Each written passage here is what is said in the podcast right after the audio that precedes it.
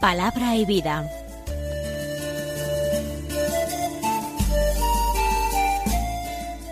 Con el padre Manuel Horta desde Sevilla.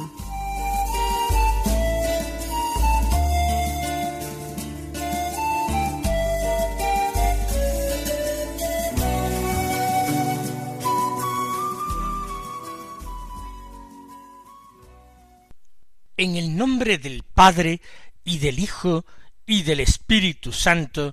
Amén. Alabados sean Jesús y María. Muy buenos días, queridos amigos, oyentes de Radio María y seguidores del programa Palabra y Vida. Hoy es el viernes de la sexta semana de Pascua. Apenas nos quedan diez días para terminar la Pascua. Vamos poco a poco acercándonos al final de este mes dedicado a la Virgen. Todavía hemos de vivir alguna fiesta y alguna solemnidad de importancia. En concreto, este 27 de mayo, la Iglesia celebra la memoria de San Agustín de Cantorbery. Es un santo que seguramente no sabemos el sitio donde nació, pero seguramente era romano y de cualquier forma monje en el monasterio de San Andrés, en la ciudad eterna. Y el Papa San Gregorio Magno, en el año 597, lo envió junto con otros monjes a la misión de evangelizar las islas británicas. Fue enviado allí a Inglaterra fue consagrado obispo de Canterbury y predicando y misionando convirtió muchos a la fe. Contó con la ayuda inestimable del rey Etelberto, que era cristiano. Organizó las diócesis y edificó muchas iglesias. Murió un 26 de mayo en torno al año 605 y nosotros los veneramos hoy, este 27 de mayo. La liturgia de la palabra de la misa de hoy nos ofrece en primer lugar el Santo Evangelio según San Juan capítulo 16 versículo 20 al 23 que dicen así En aquel tiempo dijo Jesús a sus discípulos Os aseguro que lloraréis y os lamentaréis vosotros, mientras el mundo estará alegre. Vosotros estaréis tristes, pero vuestra tristeza se convertirá en alegría. La mujer cuando va a dar a luz siente tristeza, porque ha llegado su hora, pero en cuanto da a luz al niño, ni se acuerda del apuro, por la alegría de que al mundo le ha nacido un hombre. También vosotros ahora sentís tristeza, pero volveré a veros, y se alegrará vuestro corazón, y nadie os quitará vuestra alegría. Ese día no me preguntaréis nada. Jesús está consolando a sus discípulos antes de que su tristeza se haga abrumadora con los acontecimientos del prendimiento y de la huida que ellos mismos protagonizarían aquella misma noche. Ahora, en el tiempo presente, para los discípulos va a haber llantos y lamentos. En el mundo, en cambio, alegría. ¿Por qué? Porque aparentemente el mundo ha triunfado de Dios condenando a muerte a Cristo, ejecutándolo en la cruz, torturándolo. Se han cumplido aquellas previsiones de los salmistas en las que los malvados se frotaban las manos, o en la profecía de Isaías sobre el siervo de Yahvé. Eh, torturemos al justo, ¿eh? acabemos con él. Él dice que Dios es su Padre y se fía de él. Vamos a probarlo, a ver en qué acaba esa confianza. Esto va a ocurrir exactamente con Jesús.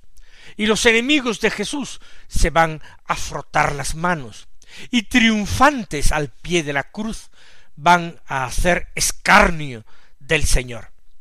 Mientras que los amigos de Jesús, sus apóstoles y todos sus discípulos llorarán y se lamentarán.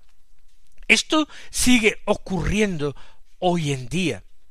Parece que los malvados triunfan, que los malvados se imponen, que ellos son los grandes triunfadores de este mundo, mientras que los cristianos se ven sometidos a vejaciones, a persecución, a muerte. Los cristianos quieren ser expulsados de la vida pública, como si no tuvieran nada que decir a la sociedad y el mundo actual.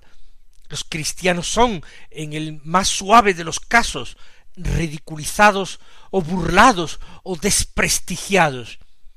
Hay un respeto para todos, menos para aquel que profesa la fe en Cristo. El mundo estará alegre, vosotros lloraréis y os lamentaréis. Pero, y aquí está la esperanza, vuestra tristeza se convertirá en alegría. Y el Señor pone la comparación de la mujer encinta que siente dolores, angustia, mientras se acerca el momento de dar a luz. Pero cuando ya lo ha hecho, ya no se acuerda de su apuro anterior, y todo es alegría.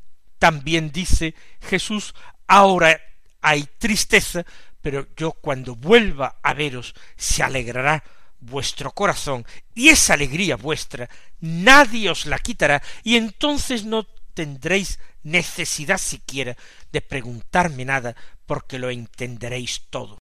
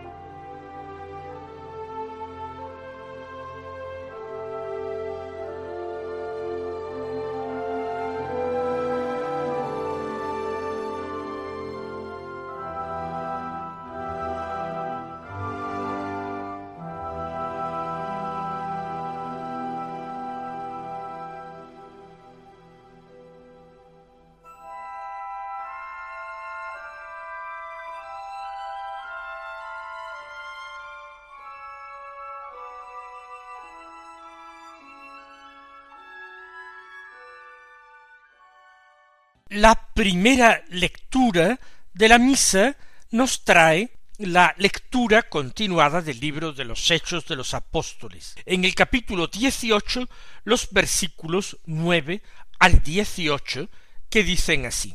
Estando Pablo en Corinto, una noche le dijo el Señor en una visión, No temas, sigue hablando y no te calles, que yo estoy contigo, y nadie se atreverá a hacerte daño. Muchos de esta ciudad son pueblo mío. Pablo se quedó allí un año y medio explicándoles la palabra de Dios. Pero siendo Galión procónsul de Acaya, los judíos se abalanzaron en masa contra Pablo, lo condujeron al tribunal y lo acusaron. Este induce a la gente a dar a Dios un culto contrario a la ley. Iba Pablo a tomar la palabra cuando Galión dijo a los judíos Judíos, si se tratara de un crimen o de un delito grave, sería razón escucharos con paciencia. Pero si discutís de palabras, de nombres y de vuestra ley, arreglaos vosotros. Yo no quiero meterme a juez de esos asuntos. Y ordenó despejar el tribunal. Entonces agarraron a Sóstenes, jefe de la sinagoga, y le dieron una paliza delante del tribunal. Galión no hizo caso. Pablo se quedó allí algún tiempo, luego se despidió de los hermanos y se embarcó para Siria con Priscila y Aquila. En Cencreas se afeitó la cabeza porque había hecho un voto.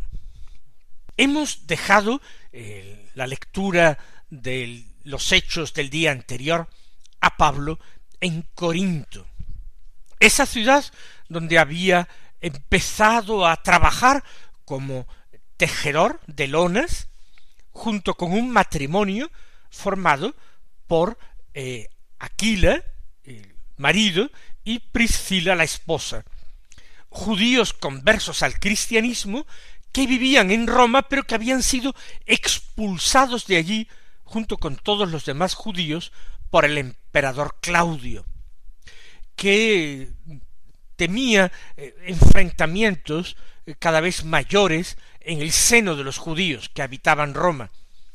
En definitiva, discutían precisamente por la fe en Cristo que algunos de estos judíos, conversos al cristianismo, tenían. Allí en Corinto se han reunido Pablo junto con sus compañeros Silas y Timoteo. Y Pablo sigue predicando y tiene un gran éxito con su predicación.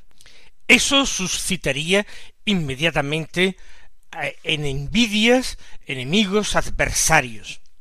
De algo de esto se va a hablar en este texto de hoy. En primer lugar se habla de una revelación que Pablo tiene de noche. Es una visión del Señor. No sabemos si en sueños o durante la vigilia, pero el Señor le dice no temas. No temas y sigue hablando, no te calles, que yo estoy contigo. Son palabras que inmediatamente recuerdan a los mensajes del Señor, a otros personajes. No temáis es lo que Jesús ha dicho a sus discípulos en muchas ocasiones, no sólo cuando se apareció resucitado, cuando caminó sobre las aguas y fue hacia ellos en el lago de Genesaret, les dijo también no temáis, soy yo. Y sigue hablando, no te calles que yo estoy contigo. Estas palabras también se dicen a algunos profetas del Antiguo Testamento por parte de Dios. Yo estoy contigo. Adelante. Y le añade nadie se atreverá a hacerte daño. Porque muchos de esta ciudad son pueblo mío. Todo tiene un gran gusto bíblico estas palabras del Señor. Pueblo mío. Así es como el Señor define a aquellos que van a recibir la fe por mediación de Pablo, incluso antes de que la fe se les anuncie y por tanto antes de que pudieran haberla aceptado, ya son pueblo mío, ya están predestinados por Dios, por el Padre, a ser discípulos de su Hijo. Y le dice a Pablo que no temas, que no calle, que continúe realizando su misión, porque nadie va a conseguir hacerle daño en aquella ciudad. La iglesia que Pablo planta en Corinto será una iglesia importante, una iglesia notable, a la que Pablo dirigirá varias de sus epístolas. Y continúa el texto eh, explicándonos cómo Pablo se quedó en aquella ciudad un año y medio. Esto es mucho más de lo que se quedó en otros lugares. Aquí en esta ciudad él vio la posibilidad de aprovechar a muchas almas, de trabajar bien por Cristo. Y esa certeza que le había dado el Señor de que nadie le podría hacer daño, nadie le podría impedir predicar, ya era más que suficiente para continuar. Explica la palabra de Dios durante un año y medio. Pero hay un incidente que viene a expresar esta animadversión que suscita Pablo en muchos lugares. Procónsul de Acaya, esta región en el Peloponeso griego, era Galión. Era la máxima autoridad de esta zona griega. Galión es un personaje bien conocido por la historia.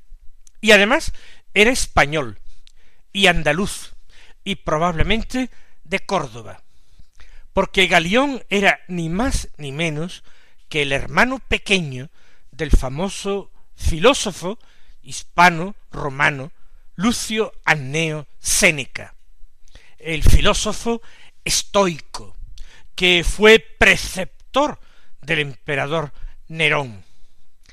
Pues el hermano pequeño era este Galión. Había cambiado el nombre porque fue adoptado por una familia, pero mantuvo una correspondencia frecuente y amistosa con su hermano más famoso, con su hermano Séneca. Él había sido enviado como procónsul de Acaya en una fecha que no sabemos con exactitud, pero que muy probablemente fue a finales del año 51 o a principios del año 52. Por tanto, llevaría poco tiempo allí en Corinto, y ya entonces sabemos perfectamente que esto debió acontecerle a Pablo en torno al año 52 de su vida. Unos judíos contrarios a Pablo se eh, fueron al tribunal de Galión y lo acusaron. Lo llevan eh, a la fuerza. Nos imaginamos a empujones, a empellones, lo empujan hasta Galión, diciéndole, este induce a la gente a dar a Dios un culto contrario a la ley. Pablo va a defenderse, pero no va a ser ni siquiera necesario. ¿Por qué? Porque Galión se desentiende del asunto. Dice, si se tratara de un crimen, de un delito grave, pues sería razón escucharos con paciencia. Yo tendría que ejercer mi oficio de juez. Pero si discutís de palabras, de nombres, de vuestra ley, entonces arreglaos entre vosotros, que induce a dar un culto contrario a la ley de Moisés. Y yo qué sé, si Galión no conocía la ley de Moisés, ¿cómo podía él interpretar si era un culto contrario a esa ley y por qué habría de castigarlo por ello? Yo no quiero meterme a juez de estos asuntos. La respuesta es bastante sensata, no le competía a él aquella causa. Por otra parte, ya conocía cómo el emperador Claudio había zanjado la cuestión en Roma, expulsándolos a ellos. Y en la mentalidad de los romanos, los judíos habían quedado como un pueblo muy dado a litigios, a discusiones por cuestiones religiosas, él no quiere tomar partido, aparte de que los judíos en Corinto son una minoría. Ordenó despejar el tribunal. Y entonces aquellos que han llevado a Pablo ante él agarran a Sóstenes jefes de la sinagoga y le dieron una paliza delante del tribunal. Pero Galión no hizo ni caso. Quizás este desentenderse fue un poco cruel, un poco injusto, él tenía que haber defendido a un súbdito, a un ciudadano, a quien se le estaba pegando por algo de lo que no tenía ninguna culpa. Llama la atención porque en el texto de los hechos que leíamos ayer se hablaba de un tal Crispo como jefe de la sinagoga.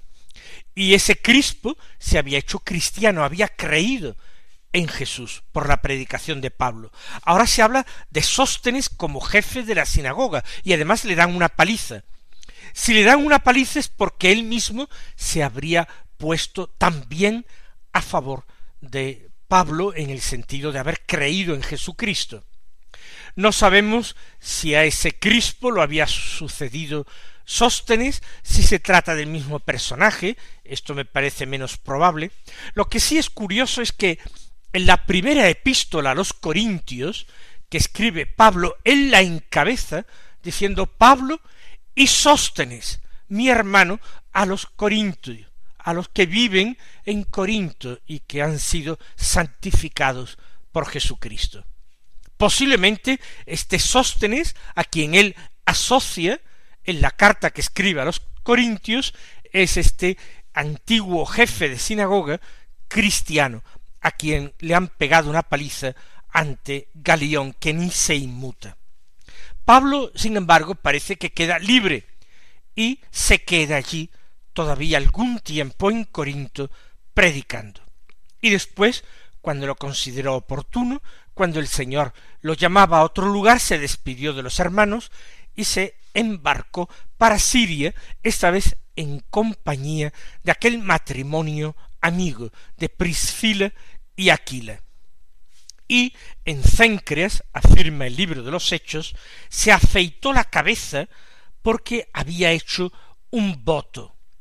Este voto indudablemente era el voto de nazireato o de nacir, por el que la persona durante un tiempo prometido se abstenía de cortarse el pelo, de beber vino o licores, cualquier bebida fermentada. Parece que Pablo lo había hecho y aquí en Cencreas, Cencreas era el puerto oriental de Corinto, da por terminado el tiempo de su nazireato y se corta el pelo, se afeita la cabeza. Nosotros, mm, ¿qué sacamos de este texto que puede alimentar nuestra propia oración. En primer lugar, la escucha atenta de Pablo al Señor. Un Señor que está siempre con él, que le dirige la palabra en sueños o despierto, que le dice no temas, que le dice continúa hablando y predicando y dando testimonio. Pablo que es fiel, que es obediente. Y Pablo tiene que vivir en medio de tribulaciones, no solamente soporta él la persecución, sino que tiene que sentir su corazón desgarrado cuando ve que por su culpa o por causa suya otras personas sufren. Pensamos en esa paliza que recibió Sóstenes, el jefe de la sinagoga. A veces nosotros no podemos evitar que otras personas que nos quieren, nos apoyan o nos ayudan sufran por causa de nuestra, no por nuestra culpa, pero sí por nuestra causa. Le ofrecemos al Señor ese sufrimiento con la certeza de que el Señor sabrá recompensarlo, esperando la llegada de ese momento jubiloso, esperando sin perder nunca la confianza en la palabra del Señor, mis queridos hermanos, yo os deseo un feliz día, un santo día. Que el Señor os colme de bendiciones y hasta mañana, si Dios quiere.